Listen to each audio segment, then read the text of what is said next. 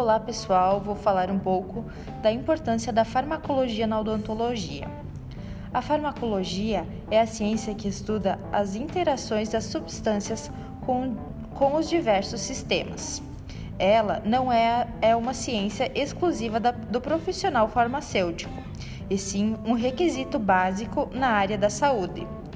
Na odontologia, a farmacologia é um componente necessário pois nossa na nossa profissão iremos prescrever medicamentos para os pacientes. É de suma importância que o dentista conheça os conceitos básicos da farmacologia para a terapêutica medicamentosa, farmacodinâmica, farmacocinética, absorção, distribuição, excreção, toxicidade e efeitos adversos.